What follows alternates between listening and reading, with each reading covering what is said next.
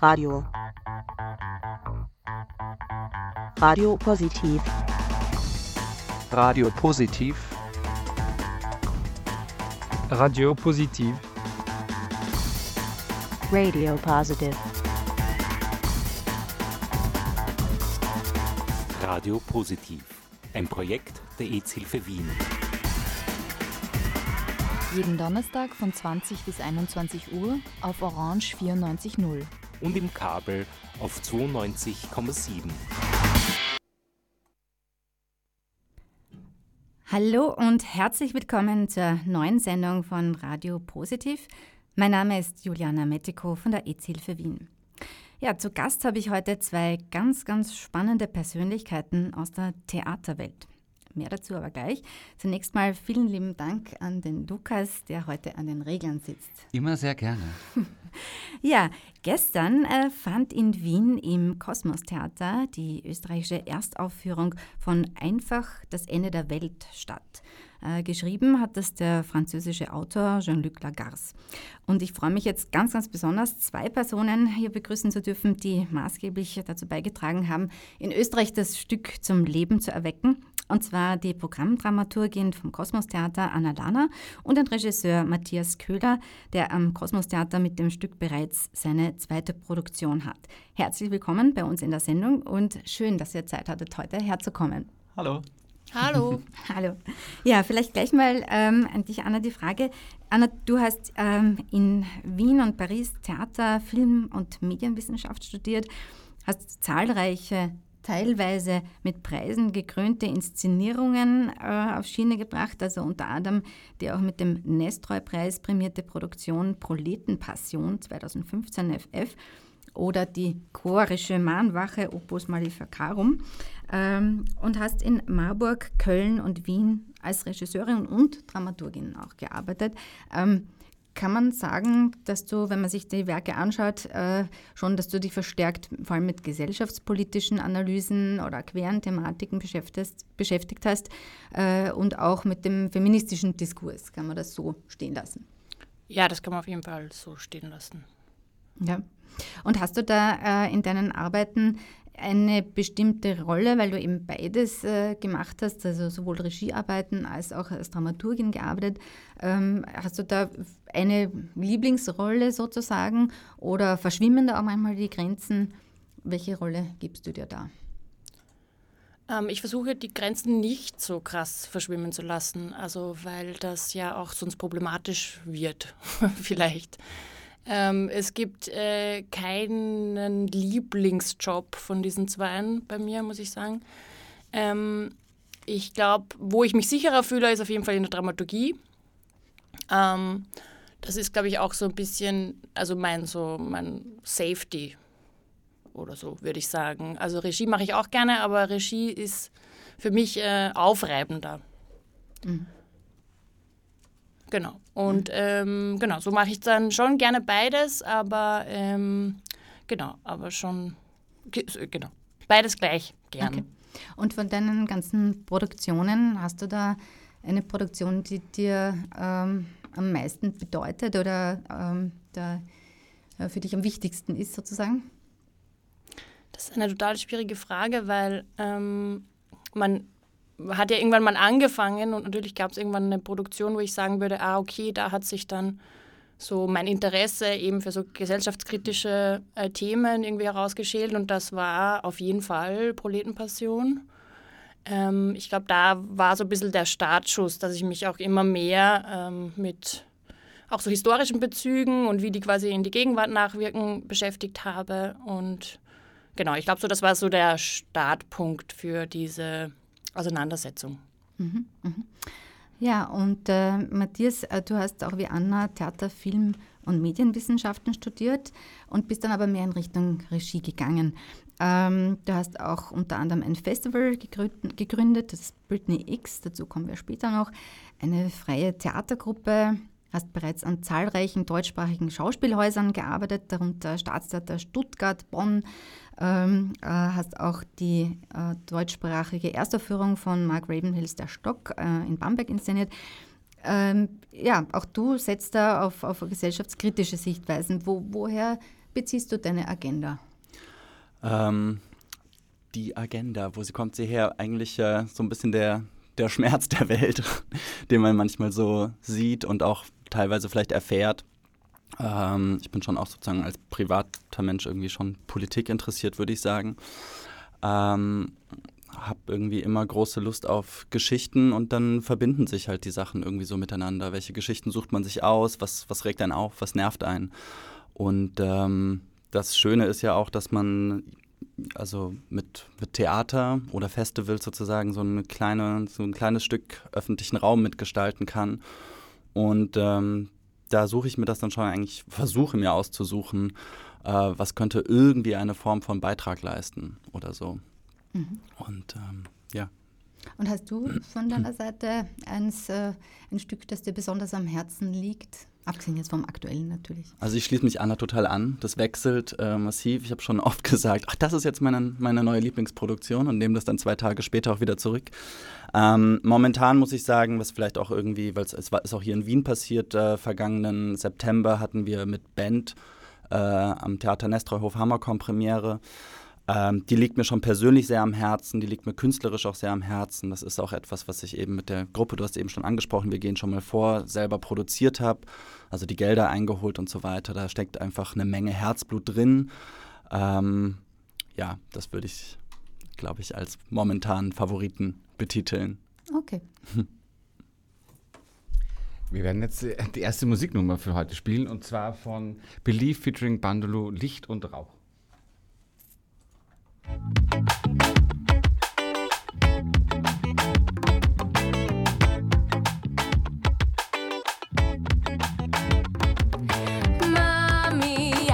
Till I am grown. Tell me everything I need to know. Where does the sky end? Is there a limit? How can you tell the shape of a star? Become whoever I want to? Can you tell me who we are? Who we are, who we are, who we are, who we are. Hey, listen, boom! You have to know your purpose, hey, and you have to check your circle. Yes, can that affect you as a person? So go and get rid of the burden, hey. You can achieve all that you see.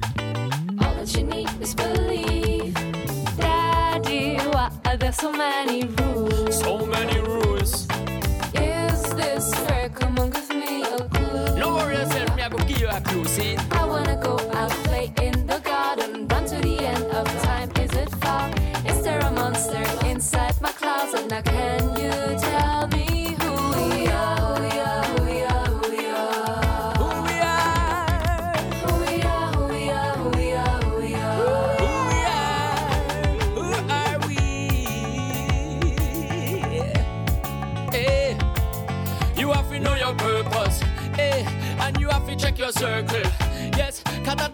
As a person? So go and get rid of the burden. Hey. You can achieve all that you see. All that you need is believe. Remember, say, you can achieve everything where you want. You know, and say you have it in you from your band. Forward, ever never stop to move on. Always learn and never stop to ask question. Never let no doubt cancel your mission. Just stick to the plan and scan all about style and fashion. That's how we come here finish up the session. Hey, you can achieve all that you see. All that you need is believe.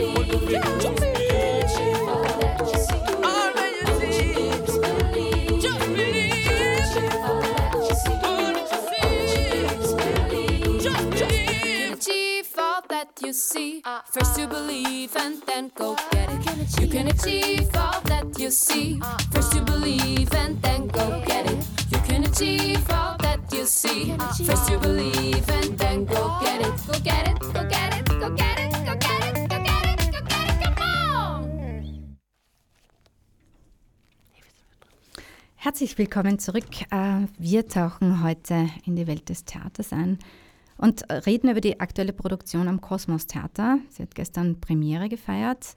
Einfach das Ende der Welt. Geschrieben wurde das Stück in den 90ern von dem französischen Dramatiker Jean-Luc Lagarce. Ähm, er ist übrigens in Frankreich, ich habe das kurz recherchiert, in Frankreich zugleich ähm, der meistgespielte Autor nach Shakespeare und Molière, äh, nach vor Racine und Tschechow. Ähm, bevor wir dann über das Stück und das, die Arbeit auch mit den Schauspielern sprechen, vielleicht könntest du, Anna, für die Hörerinnen und Hörer ganz kurz den Inhalt ähm, des Stückes beschreiben. Ja, sehr gerne. Also einfach das Ende der Welt ähm, ähm, dreht sich eigentlich um eine Familie beziehungsweise um Louis, ähm, ein Autor, ähm, quasi der Sohn dieser Familie, der vor zwölf Jahren ähm, weggegangen ist vom Land, also hat das Land verlassen und ist in die Stadt gezogen. Ähm, warum das so war, wird so in, in unausgesprochenen Dingen quasi während des äh, Stückes so ein bisschen immer wieder angetastet, aber natürlich nie ganz an, ausgesprochen. Ähm, genau, zurückgeblieben sind ein Bruder Antoine und eine kleine Schwester Susanne und die Mutter.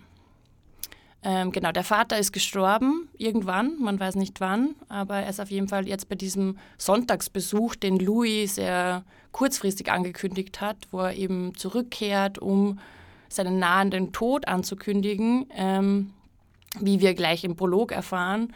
Ähm, genau, ist er quasi zurückgekommen ähm, und dieser Sonntagsbesuch eskaliert an vielen, vielen Stellen, ähm, an diesen ganzen unausgesprochenen Konflikten, die in dieser Familie herrschen, an den ähm, Enttäuschungen, die bei den Zurückgebliebenen ähm, übrig sind und ähm, genau und bei den Erwartungen, die glaube ich alle an diesen an diesen Rück an diese Rückkehr von Louis haben. Mhm. Und äh, bevor wir dann eben über die aktuelle Inszenierung sprechen, ähm, Lagasse hatte die Uraufführung äh, seines Stückes gar nicht mehr erlebt, weil er leider sehr, sehr jung mit 34 Jahren an den Folgen von AIDS gestorben ist. Ähm, kannst du doch ein bisschen was ähm, erzählen über die, die, Parallelitäten oder ob das äh, autobiografische Züge dieses Stück hat? Ähm, ja, also wir interpretieren da auf jeden Fall autobiografische Züge hinein. Also er hat das Stück 1990 geschrieben. Es wurde eben nicht uraufgeführt, bis er also tot war. Es wurde erst nach seinem Tod uraufgeführt. Ähm, ich glaube, es war eins seiner persönlichsten Stücke und ich glaube auch deswegen hat er es quasi nicht selber inszeniert. Äh, Lagasse war auch äh, Regisseur, also Theatermacher und hat eigentlich alle Texte oder viele seiner Texte eigentlich selber uraufgeführt. Und es ist natürlich interessant, dass er gerade diesen Text nicht selber inszeniert hat. Ähm, und ich glaube eben, dass das ein bisschen daran liegt, dass das so nah an seiner eigenen Biografie ist. Mhm.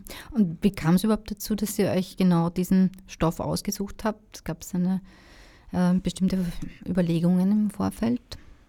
Ähm, ich habe hab das Stück, glaube ich, zum ersten Mal vor so fünf, sechs Jahren gelesen und ähm, hat, mir, hat mir extrem gut gefallen und seitdem lag das immer so ein bisschen äh, im Kopf noch, das, äh, das will ich mal machen. Und als äh, mich Anna und äh, Veronika Steinberg, die künstlerische Leiterin vom Kosmos Theater, gefragt haben, ob ich was machen möchte, hatte ich das eigentlich relativ schnell vorgeschlagen, glaube ich. Und ähm, ihr habt es euch angesehen, es hat uns gefallen. Ähm, ich hatte da so ein bisschen argumentiert, wenn ich mich recht zurückerinnere, dass wir sozusagen ähm, nach den Erfahrungen von dem ganzen Corona und Epidemie, Pandemie und Pipapo und so weiter, ähm, und was da die Folgen von Rechtsruck, Verschwörungstheorien, ich glaube, so, was wir alles miterleben durften, ähm, wollte ich eigentlich nochmal analysieren, so was eine gro also die große Epidemie eigentlich sozusagen äh, von vor 30 Jahren. Und da gab es ja ganz ähnliche Dinge natürlich. Viel Stigmata, Ausgrenzung, eben auch politisch, all das. Um, und fand es dann spannend zu sehen, wie man eigentlich ähm, aus Geschichte lernt, aus Erfahrungen irgendwie schlauer wird oder dümmer meinetwegen. Und ich finde es einfach wichtig, dass man sozusagen an verschiedenen Punkten immer noch mal geschichtliche Ereignisse reflektiert, auch mit jetzt einem anderen Erfahrungsschatz und natürlich auch mit anderen Generationen. Das Mhm. ist ja auch noch mal ganz entscheidend. Und bei den, bei den Arbeiten mit den SchauspielerInnen, ähm, wie habt ihr da über das Thema AIDS, habt ihr da ähm, euch ausgetauscht? War da ein Wissensstand da oder musstet ihr das erst recherchieren?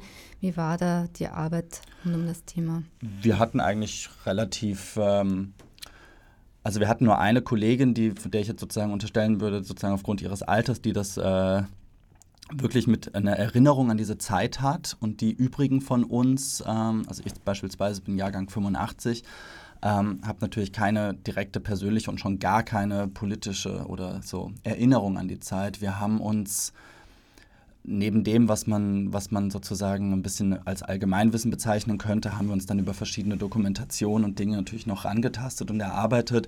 Aber wir hatten eigentlich relativ schnell einen, ähm, einen guten gemeinsamen Wissensstand und ähm, von dem aus sind wir mal losgegangen.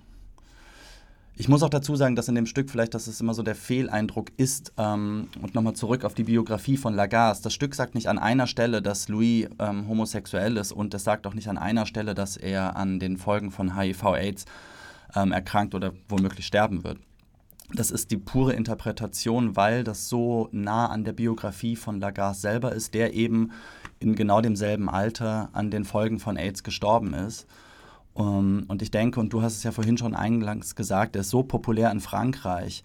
Das heißt, ähm, über dessen Biografie, über sein Schicksal wusste jeder Bescheid, bestimmt in der Szene auch. Und wenn dann posthum so ein Stück aufgeführt wird in den 90ern, wo wir gerade noch so wahrscheinlich unmittelbar diese Nachbeben dieser Epidemie gespürt hatten und in der Erinnerung ist, dann ist das, denke ich, jedem Zuschauer damals klar gewesen, äh, wenn ein junger Mann in diesem Stück auf die Bühne tritt und sagt, ich werde sterben, dass man die Brücke zu Lagasse und seiner, seiner, seiner Erkrankung schlägt. Und das war so ein bisschen die Herausforderung, wie kriegt man ähm, jetzt diesen politischen Zeitgeist äh, 30 Jahre später wieder hochgehoben. Weil salopp gesagt, wenn man das nicht machen würde, dann wäre es wie nur ein Familiendrama. Was eh auch okay ist, aber dem würde sozusagen die, ähm, die ganze politische Dimension wegbrechen, wenn man, wenn man das nicht begreift. Ich bin, heut, ich bin heute nur der Techniker, aber ich muss die ganze Zeit ein bisschen an äh, Eribons Rückkehr nach Reims auch denken. Ähm, der ja bekennend, äh, bekennend, immer dieses doofe Wort, ne? man weiß, er ist homosexuell, er kommt der aus der Arbeiterklasse, kommt er aber eben auch nochmal nach Hause, nicht um zu sterben, aber eigentlich schon auch um Abschied zu nehmen. Seht ihr da eine gewisse Parallele oder seht ihr da Anknüpfungspunkte in den beiden Stücken? Ja, also ähm, eh schön, dass du das erwähnst. Ähm, natürlich in unserer, man hat ja im Theater immer so Materialmappen. Also über so Sekundärtexte, mit denen man sich quasi an dem, dem Thema so ein bisschen annähert äh, oder dem Fokus, den man halt mit dem Stück dann setzen will. Und äh, da ist der Großteil ist aus Rückkehr nach Haus. Ja. Dann spielen wir jetzt wieder ein bisschen Musik. Lukas, danke. Oh, Ich habe ein eigenes Mikro, bin ich drauf gekommen, sorry. Und zwar von Rocket Bang Gang. Die Dame wird morgen auch auf dem äh, Sommerfest der EZ-Hilfe Wien äh, äh, auftreten. Wir versuchen hier ein bisschen Crossover-Werbung zu machen. Äh, sagt selber, was ihr davon haltet.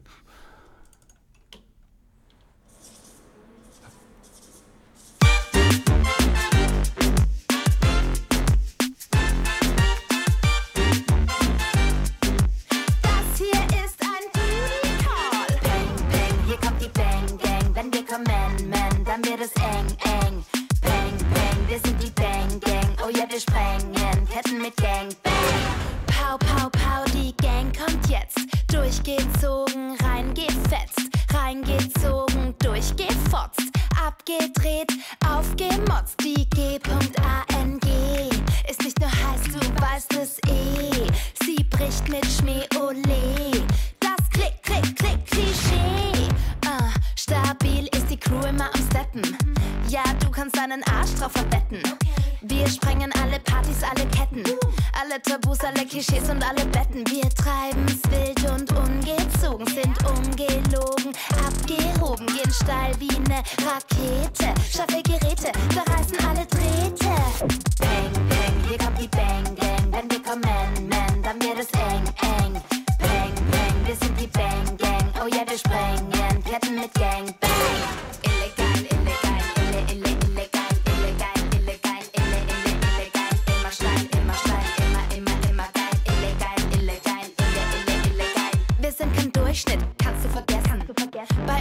Durchschritt wirst du von uns gefressen. Schnall dich an, wir reißen dich vom Hocker. Und bist du steif, dann machen wir dich locker. Wir sind die Playgirls, er ist ein Gameboy. Aha, wir spielen jedes Level mit dem same Toy. Wir sind die Boss-Bitches, sind die Controller. Und wenn wir kommen, dann dran alle Bitches, oh yeah.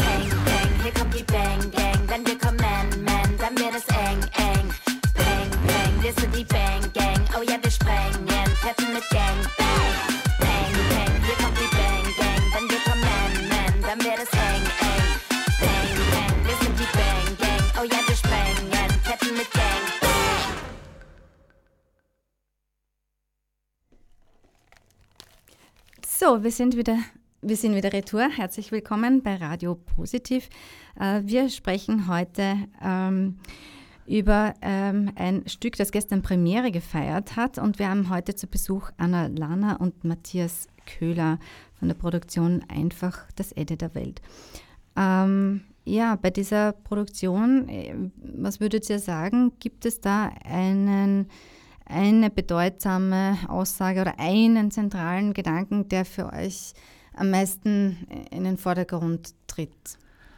Ähm, ich glaube, das Stück hat nicht unbedingt eine zentrale Aussage, ähm, sondern kann sehr viele haben, weil man, glaube ich, als Zuschauer ähm, viel in die Figuren und in das Gesagte ähm, hineinprojizieren kann, soll.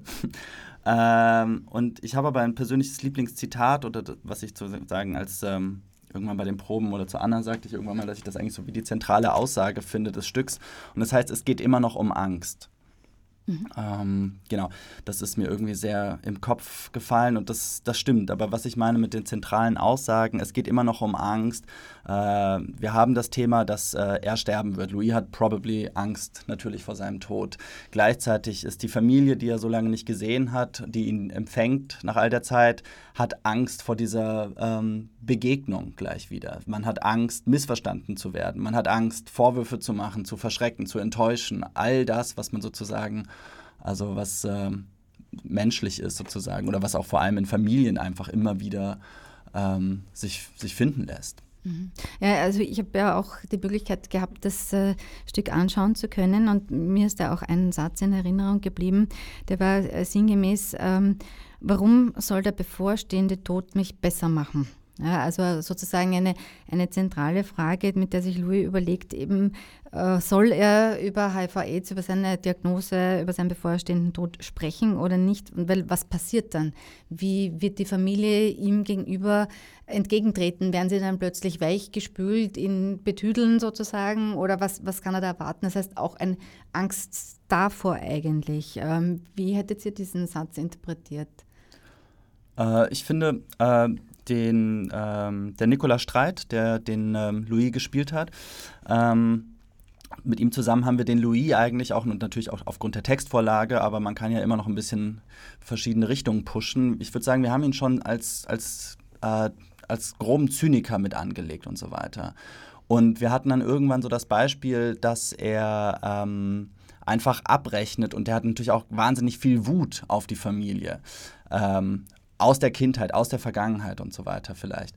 Äh, und wenn er dann sagt, warum soll der Tod mich zu einem besseren Menschen machen, das ist, glaube ich, auch so eine anarchische, okay, also fuck you Haltung im Sinne von, ich werde sterben, also was soll ich jetzt auch noch, was soll ich jetzt auch noch nett sein? Ich mache so ein bisschen, was ich will. Das ist, glaube ich, so eine Art von, von Fatalismus.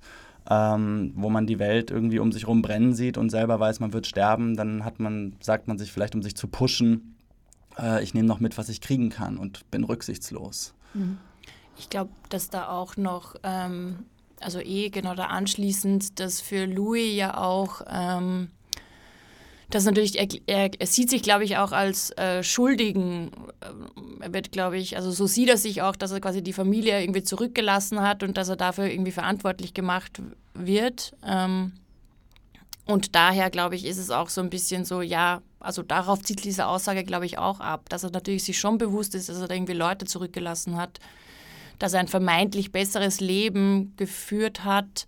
Ähm, ich glaube auch das, also ich glaube eben, das funktioniert, wie viele, viele Sätze eigentlich von Lagasse in dem Stück, ähm, geht das immer auf mehreren Ebenen. Genau. Aber ähm, gibt es im Originaltext, gibt es da Hinweise auf die Vorgeschichte von Louis? Was ist seine Pre-Story sozusagen? Also flüchtet er äh, aufgrund seiner Homosexualität in die größte Stadt Es oder wird nicht- mit nichts genaueres?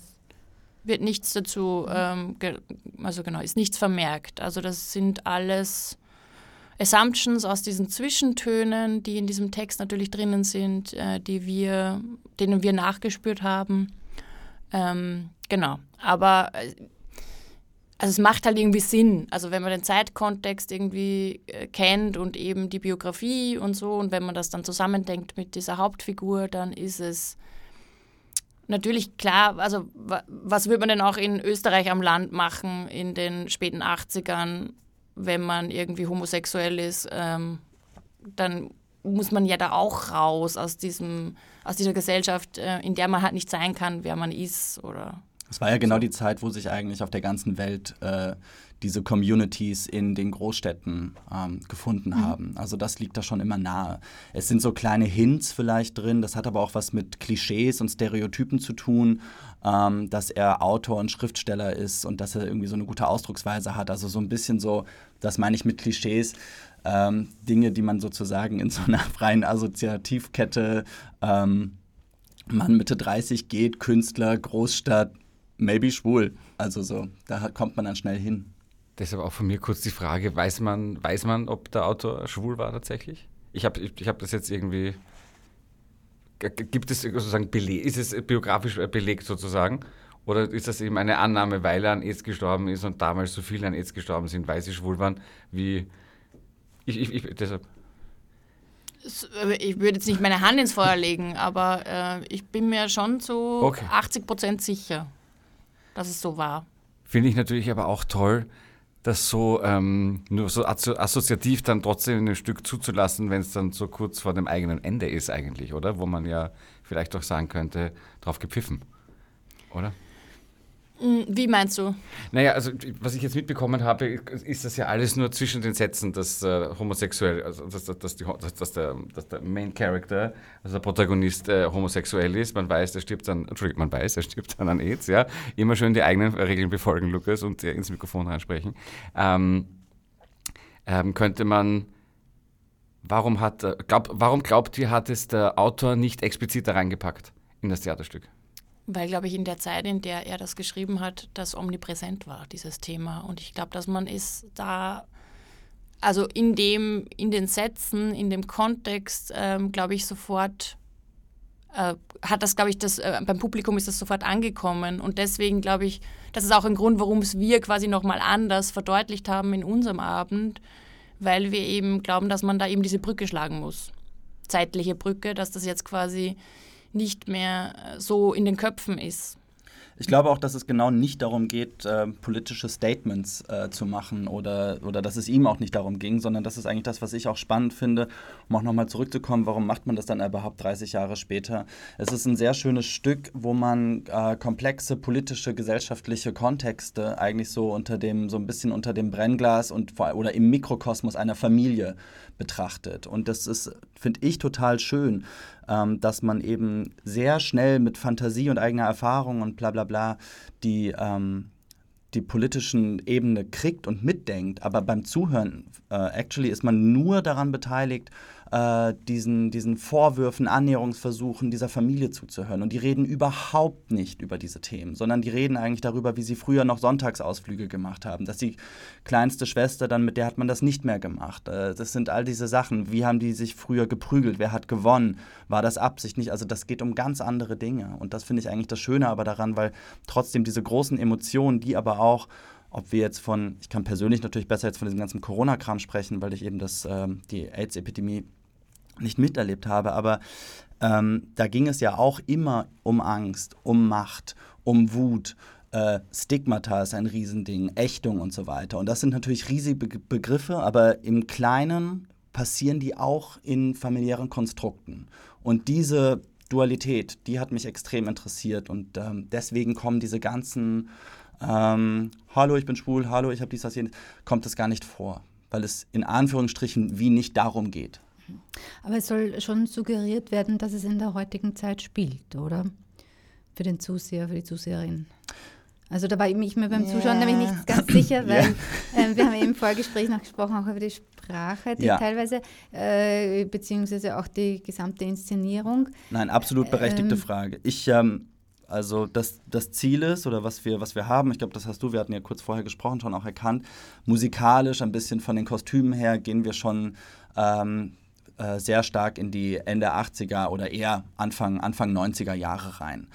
Ähm, wir haben auch die Sprache vom, vom Stück, die ist jetzt vielleicht auch nicht ungefähr das zeitgenössischste, was wir jetzt irgendwie äh, in den 2020ern hören würden. Ähm, und dennoch ist sozusagen meine, meine Regie und die Spielweise, die ich äh, mit den SpielerInnen zusammen entwickelt habe, immer wieder die vierte Wand durchbrechen, auch immer wieder eine Kommentarebene reinzuziehen, den Zuschauer sozusagen mit an diesen Familientisch zu ziehen, ähm, rührt daher, dass ich ähm, einerseits nämlich nicht so Dinge historisieren möchte, ähm, im Sinne von, dass sie dann auch als abgegolten und abgetan wirken. Ähm, deswegen ist mir das wichtig, dass ich immer noch eine zeitgenössische Kommentarebene drin laufen habe. Und dennoch ist es aber ja sehr wichtig, schon den zeitlichen Kontext äh, zu erzählen und zu verorten. Und da gibt es natürlich Grauzonen, ähm, wo ich aber denke oder hoffe, dass man da ähm, das durchaus merkt, aber auch als Zuschauer recht schnell sortieren kann ähm, und das dann, das dann eben annimmt. Wer ist jetzt, äh, bin ich jetzt gerade Figur, bin ich eben Spieler, bin ich jetzt Dieb in den 90ern oder ist das jetzt einfach ein zeitgenössischer Kommentar? Ähm, weil natürlich sich auch so, ähm, ja, Dinge entwickeln sich ja weiter natürlich über 30 Jahre und ich will eben diese Entwicklung auch nicht versäumen, wenn man heute was erzählt, ähm, dass man da, also das nicht ohne Update gemacht zu haben sozusagen. Aber in der Szene, wo dann so ganz äh, offensiv quasi von allen Schauspielerinnen ähm, die vierte Wand durchbrochen wird und sie dann im Chor auch sprechen, ähm, war das bewusst gewählt, dass da dieses Bild, also gar nicht im Chor, aber sie, sp sie sprechen abwechselnd und, und sagen, wer alle gestorben ist. Ähm, Ähm, ja, war das bewusst sozusagen eine Reminiszenz an die 80er Jahre, Absolut, wie ja. gestorben das war ein wurde? Ausstieg, Also das war ein ganz Ausstieg klar. ganz klar, der auch natürlich nicht im Text von äh, Lagarde drin steht, weil das natürlich eine, äh, eine Rückschau auf diese Zeit ist und vielleicht interessant für die HörerInnen zu hören, ähm, dass es, es ging eigentlich darum, dass man vielleicht versteht, was damals passiert ist, aber es geht vor allem darum, zu spüren, wie es aber gewesen ist. Und das ist, glaube ich, einfach natürlich, das macht einen großen Unterschied und deswegen versteht man auch, dass Louis nach Hause kommt und nicht einfach lockerflockig sagen kann, was los ist. Wenn man ähm, in, einer, in einer Umwelt gerade irgendwie lebt, wo einem die Freunde, die Bekannten und die KollegInnen irgendwie äh, wie Fliegen sterben. Mhm. Ja, wir haben es vorher schon ganz kurz angesprochen. Ich würde auch noch gerne über die Sprache in dem Stück äh, sprechen, weil wir haben Elemente aus der Alltagssprache mit Fuck you äh, oder ähnliches ähm, und auf der anderen Seite äh, den Originaltext, ähm, wo man merkt irgendwie, dass äh, ähm, der Autor auch Philosophie studiert hat. Ähm, welche, welche Rolle hat da die Sprache für euch gehabt? Ähm, eine sehr bedeutende Rolle eigentlich. Also weil ähm, Lagasse ja auf dieser Sprache, die natürlich von sehr vielen philosophischen Gedanken gespeist ist, ähm, aber natürlich auch noch ein Thema mit verhandelt, das in diesem Stück ja ähm, sehr präsent ist, das wir jetzt noch gar nicht angesprochen haben eigentlich so wirklich, ist nämlich diese Klassenfrage. Und ähm, deswegen schreibt er auch, wie er schreibt. Und deswegen sind diese Figuren, die hadern mit der Sprache, die korrigieren sich selber, alle miteinander. Ähm, und, und haben aber auch immer so ein gemeinsames Thema wie ähm, Louis gegenüber, also die Familienmitglieder Louis gegenüber. Ähm, naja, du findest das jetzt vielleicht lächerlich, dass ich das so und so ausdrücke, aber es ist ja, genau, aber die versuchen sich immer zu korrigieren und versuchen irgendwie auf dieses Aufsteigertum, das quasi Louis repräsentiert, ähm, darauf immer so ein bisschen zu referieren. Ähm, und die sind natürlich überhaupt, die sprechen überhaupt nicht weniger eloquent äh, wie Louis. Ähm, genau, aber so haben alle diese Figuren, was natürlich mit diesem unausgesprochenen Konflikt auch zu tun hat, die reden immer so um die Sache herum. Hm. Lange, sehr lange reden sie immer drum herum und versuchen es irgendwie zu konkretisieren, ähm, um dann im Endeffekt einen Punkt zu machen, genau, der nicht immer gelingt. Mhm. Ähm, was mir auch aufgefallen ist, dass äh, das Stück sich auch durchaus äh, lange Monologe auszeichnet, äh, teilweise von den Figuren. Ähm, das ist jetzt vom Schauspielerischen, äh, denke ich mir, auch eine besondere Leistung für die Leute, die auch noch auf der Bühne sind während dem Monologen. Könnt ihr da ein bisschen aus dem Nähkästchen plaudern, wie, wie, wie das für den Schauspieler, die Schauspielerin ist, wenn man nichts zu sagen hat, aber spielen muss?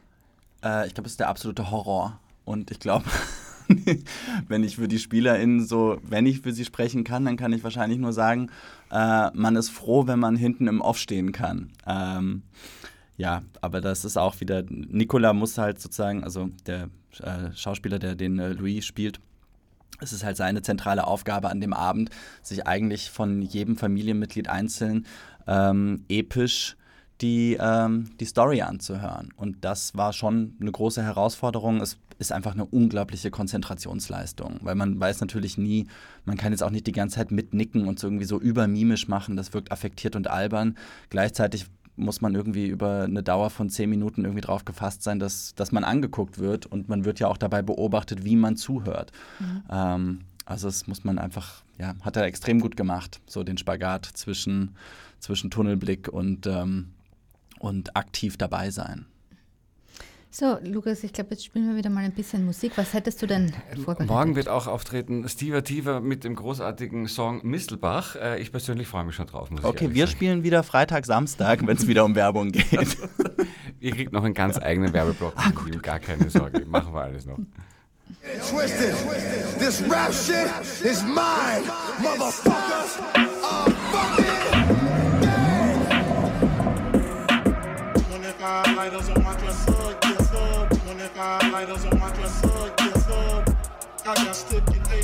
Oh mein Gott, Steve Diva cruise durch die Szene, does she ever top? Rappt in Mistelbach so fresh und so clean, baddest Drag Queen, gibt kein Fick auf all die Schlangen außer Honey. Oh mein Gott, Steve Diva cruise durch die Szene, does she ever top?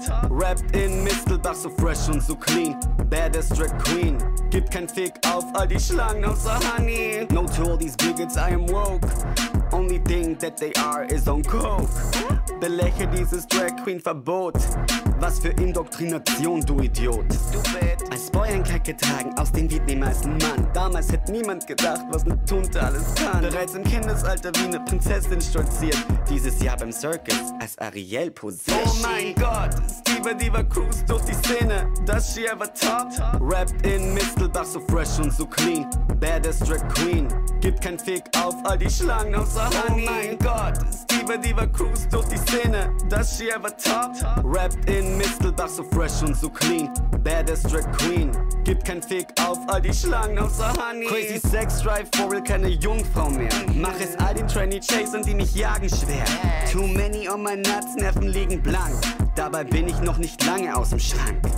Provoziere all die Pole bloß mit meiner Existenz. Sie wollen mich verbiegen, machen Auge aus ihrem Pen. Gewalt am eigenen Leib erfahren. Die Bullen glauben mir kein Stück. Verdrehen die Dinge, die Staatsanwaltschaft erklärt mich für verrückt. Oh mein Gott, Steve Diva cruise durch die Szene. Does she ever top? Rappt in Mistelbach so fresh und so clean. Baddest Drag Queen. Gibt kein Fick auf all die Schlangen außer Honey. Oh mein Gott, Steve Diva cruise durch die Szene. Does she ever top? Rappt in Mistelbach so fresh und so clean. Baddest Drag Queen. Gibt kein Fick auf all die Schlangen außer Honey. Honey. Shout out to Candy. House of Licious. Let's go.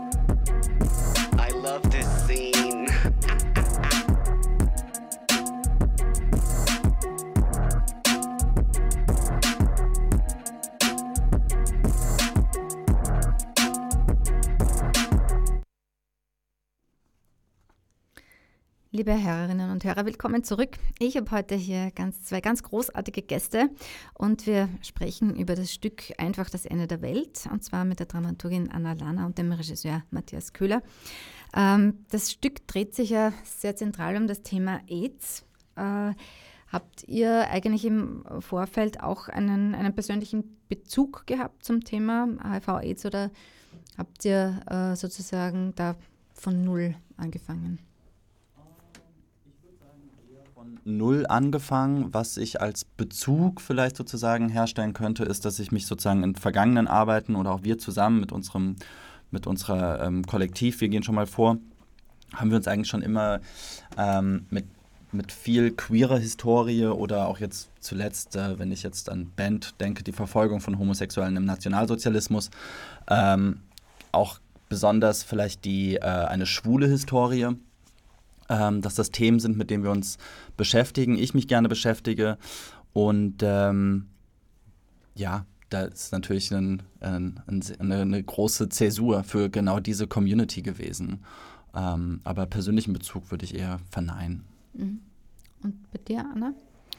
Nein, auch jetzt kein persönlicher äh, Bezug, aber natürlich ein äh, Interesse. Und ich glaube, das war auch so, als wir die ersten Gespräche zu dieser Produktion, zum Konzept geführt haben, eben waren wir auch beide so, hey, wir wissen eigentlich total wenig über ähm, diese Zeit und haben da so angefangen zum Recherchieren und da haben uns dann natürlich auch, also es war halt einfach sehr overwhelming und ähm, sehr interessant und genau, daher war es so eine Bereicherung auf jeden Fall für mich auch, ähm, mich, äh, also diese Produktion, um da quasi auch echt so zu versuchen, sich da etwas, ein umfassenderes Bild zu machen. Mhm.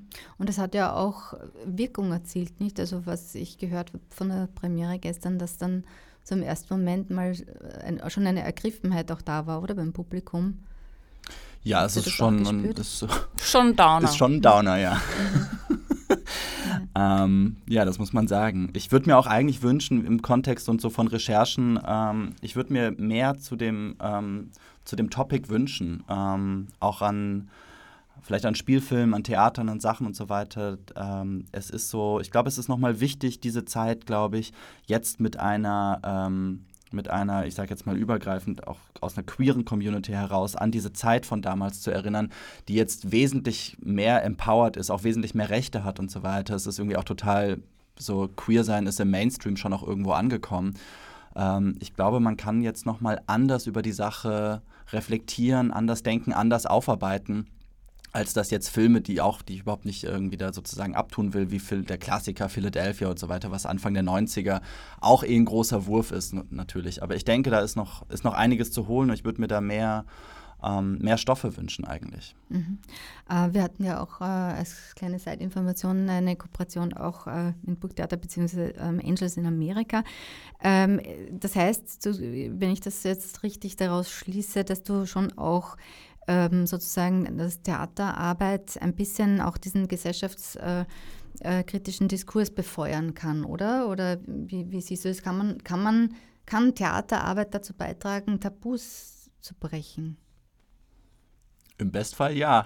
Ich kann auf jeden Fall ein Brennglas drauf richten. Also es kann es quasi hervorheben und ich glaube, das ist schon eine Aufgabe von Theater, ähm, nicht äh, bloße Unterhaltung zu sein. Oder so machen wir beide Theater dass das immer einen politischen Anspruch hat.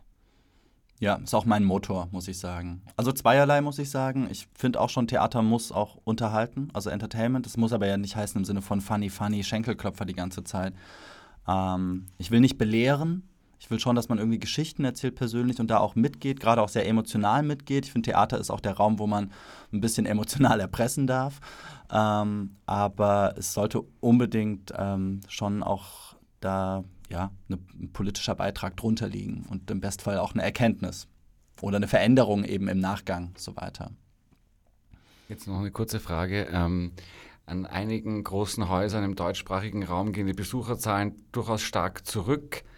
Das sagst du natürlich, äh, Theater muss äh, Finger in Wunden legen, ein Brennglas drauflegen, ähm, beim Aufrütteln nachdenkend machen. Habt ihr das Gefühl, dass das großflächig passiert im deutschsprachigen Raum oder könnte man meinen, dass diese zurückgehenden Zahlen auch dafür sprechen, dass die Themen gerade vielleicht nicht die richtigen sind?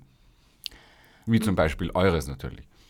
Ich glaube, also das ist immer so eine, so eine große Generalansage. Ich weiß gar nicht, also zum Beispiel wir im Kosmos Theater haben das nicht so empfunden, dass die BesucherInnenzahlen so wahnsinnig zurückgegangen sind. Ähm, ich glaube, also ich finde ja zum Beispiel, es ist ein totales Recht, auch Komödien zu spielen und Clip Clap, I love it. Ähm, aber man muss es quasi nicht ähm, ich glaube ich glaub nicht, dass es daran liegt, dass jetzt quasi Theater zu diskurslastig geworden ist oder so. Das glaube ich nicht. Also es gibt, glaube ich, immer beides. Es gibt für, es gibt für alle Geschmäcker, glaube ich, ein Angebot. Und ähm, ich glaube, es hat halt ein bisschen damit zu tun, dass man natürlich, dass sich überhaupt die Gesellschaft natürlich auch ein bisschen verändert hat und das natürlich auch mit den mit Inflation und Teuerung und so weiter, ähm, so wie man halt auch überlegt, gehe ich jetzt wirklich jeden Tag essen, ähm, kann ich mir das noch leisten, glaube ich, hat das natürlich auf, auf so Sachen wie ins Theater gehen natürlich auch Auswirkungen, das auf jeden Fall. Aber prinzipiell würde ich jetzt nicht sagen, also ich kann das nicht so unterschreiben, dass da so ein krasser Publikumsschwund stattfindet. Noch eine andere Frage. Äh, Matthias, du hast ja in, in Köln das Festival Britney X gegründet, ähm, das in der Stadt Köln zu einer der wichtigsten Plattformen äh, für Performing Arts rund um eben Themen wie Diversity, Feminismus, Queerness geworden ist. Ähm, was hast du da für Erfahrungen mitgenommen? Merkst du oder hast du gemerkt, wie ähm, dieses Festival entstanden ist? Hat es da dann eine Art von Nachhall gegeben? Keine Ahnung, mediale Berichterstattung oder so? Also hättest du da vielleicht auch noch aus dem Zusammenhang Erfahrungen, die in die Richtung gehen, aufbrechen, normalisieren? Voll. Das hat einen großen Impact damals gehabt in Köln. Das war ähm, das Britney X. Ähm, ist ja eingebettet ans Schauspiel Köln, wo ich gearbeitet habe. Und ähm, deswegen gab es auch sozusagen eine Infrastruktur, gerade jetzt, weil du fragst, wegen Öffentlichkeit mit Pressestelle und so weiter. Und es war extrem großes Interesse da seitens der Presse, seitens der Medien. Es war auch extrem großes Interesse seitens der verschiedener KünstlerInnen da, ähm, auf so einem Festival mitzuwirken. Also unabhängig davon, dass wir natürlich wie immer viel zu wenig Geld haben, war es eigentlich nicht schwer, Leute tatsächlich ähm, erstmal für die Idee zu begeistern. Und ähm, für die Stadt Köln selber war das eine totale, da war einfach irgendwie so eine Nische offen. Es gab einfach keinen, keinen wirklichen Ort, meines Erachtens nach, für ähm, queeren Diskurs. Oder auch sozusagen, das war natürlich auch ein bisschen alles die ganze Zeit, wir hatten MeToo und so weiter. Es gab irrsinnig Fahrtwind irgendwie dann so 2013, 14, 15 oder mit auch also intersektionaler Feminismus und was stellt man alles unter dieses große Dach. Mhm. Minderheiten, blablabla. Ähm, und das sind alles Themen, die wir da versucht haben zu bündeln und das ist, äh, hat extrem gut funktioniert. Ja, du hast vorher schon gesagt, es gibt äh, deinen Wunsch nach mehr Produktionen noch auch in dem Bereich. Ähm, was äh, können wir von euch erwarten im nächsten halben Jahr? Ja? Gibt es schon äh, andere Projekte, auf die, mit denen ihr liebäugelt oder ist was in Planung?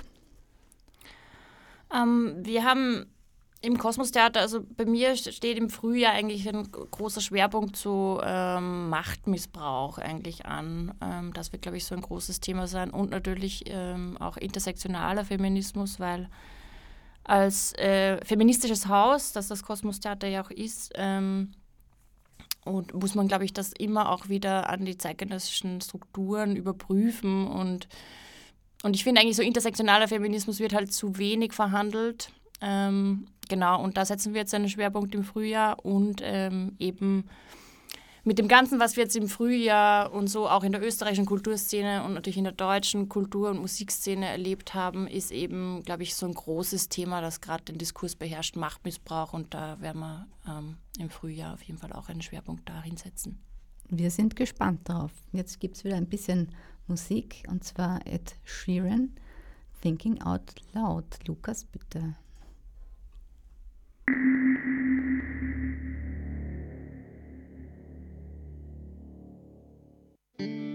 When your legs don't work like they used to before. And I can't sweep you off of your feet. Will your mouth still remember the taste of my love? Will your eyes still smile from your cheeks? Darling, I will be loving you till we're 70. And baby, my heart could still fall as hard at 23. And I'm thinking about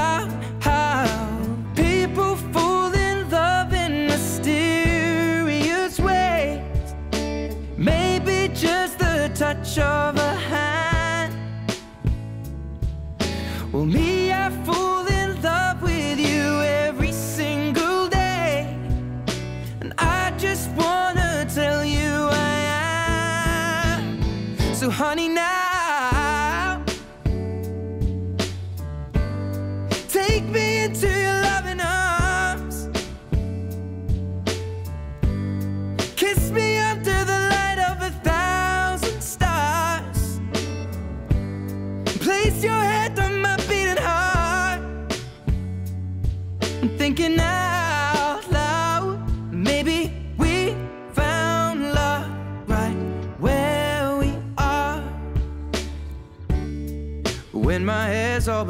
and my memory fades.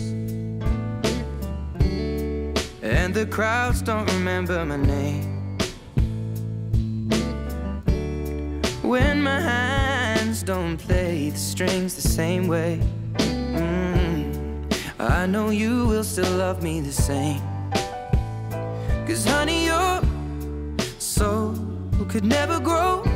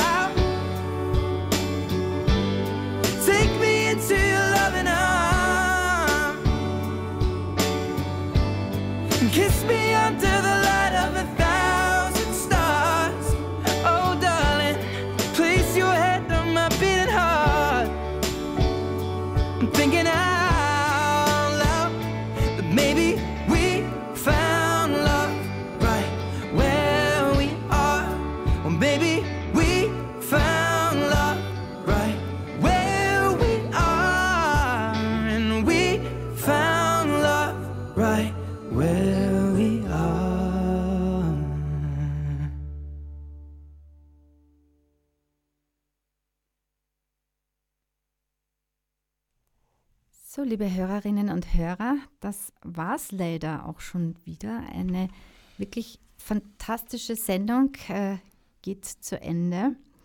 Ähm, mir wären ja eigentlich noch 20 Fragen eingefallen. Ähm, das Stück äh, ist noch, läuft noch bis zum 23.09. im Kosmos Theater, äh, jeweils um 20 Uhr. Die Infos dazu findet ihr auf der Webseite des Kosmos Theater www.kosmostheater.at. Ja, und ganz was Besonderes äh, gibt es auch in dem Zusammenhang noch zu sagen, denn am 20. September gibt es im Anschluss äh, an das Stück auch ein Publikumsgespräch mit der Geschäftsführerin der EZ-Hilfe Wien, Andrea Brunner. Das wird sicher auch eine sehr, sehr spannende Geschichte. Und äh, wir verlosen zwei Karten für das Stück. Und zwar auf den Social-Media-Kanälen der EZ-Hilfe Wien. Also einfach dort taggen und reinschreiben, mit wem ihr gehen wollt.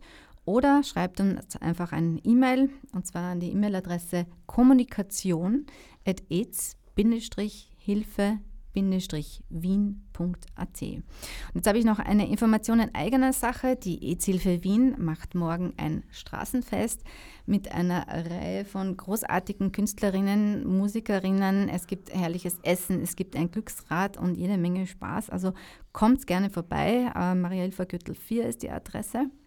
Und jetzt bleibt mir eigentlich nur mehr, mich zu bedanken. Vielen, vielen herzlichen Dank fürs Kommen heute, Anna Lana, und vielen Dank auch an dich, Matthias Köhler. Danke für die Einladung. Vielen, vielen Dank. Ja, sehr gerne. Und äh, auch dir, lieber Lukas, vielen Dank für die Technik und für deinen kreativen Input. ähm, ja, und äh, euch, liebe Hörerinnen und Hörer, vielen, vielen Dank fürs Zuhören, fürs Dabeisein. Äh, vielleicht habt, haben wir jetzt auch ein bisschen Lust aufs Theater gemacht. Ähm, habt einen zauberhaften Spätsommerabend und bleibt uns gewogen. Alles Liebe, eure Juliana.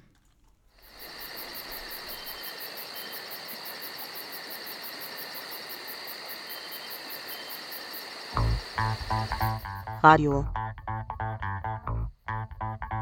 Radio Positiv. Radio Positiv. Radio Positiv. Radio Positive. Radio Positiv. Ein Projekt der EZ-Hilfe Wien. Jeden Donnerstag von 20 bis 21 Uhr auf Orange 94.0. Und im Kabel auf 92,7.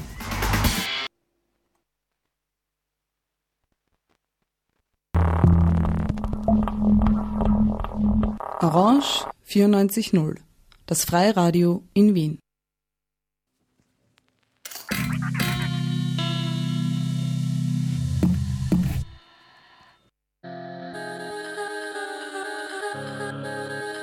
Unsafe and Sounds. Hope, A Politics of Healing. Vom 7. bis 17. September in Wien. Live zu hören im Orange 94.0 Programm.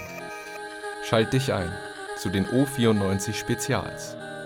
Vom 12. bis 14. September jeweils ab 17 Uhr. Die Live-Übertragung Sonic Politics of the Diaspora. Identity, Community, Revolt. Außerdem auf der Suche nach dem Wir in der Diaspora und mangelnde Clubräume, mangelnde Safe Spaces in Wien.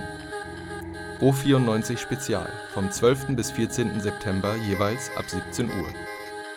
Mehr in den Sendereihen Female Pressure Radio, Non-Random Radio und Clubresonanzen.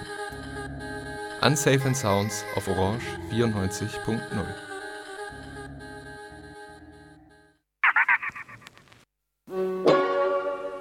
Festivallarda rakı buzlu. Fikirlerim radikal bulunabilir. Fatma Remzi'den bıkmış. Fare rengini bilmez. Fatma Rıza ile beraberdi. Futbolda rezaletler bitmez. Fazla rahatlık batmaz. FRB'nin birçok anlamı olabilir. Freya Radyo Beltrak Orange 94 FM'e destek demektir. Detaylı bilgi için www.094.at slash FRB'yi tıklayın.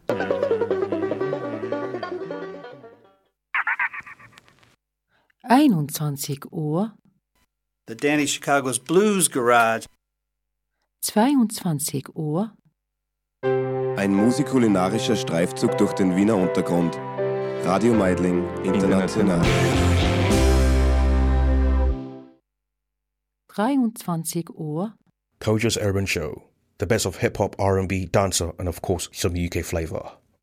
7 Uhr, Venus Frequency, the yogic edition, world contemporary tunes underlined by all kinds of yogic topics in support of a more mindful world.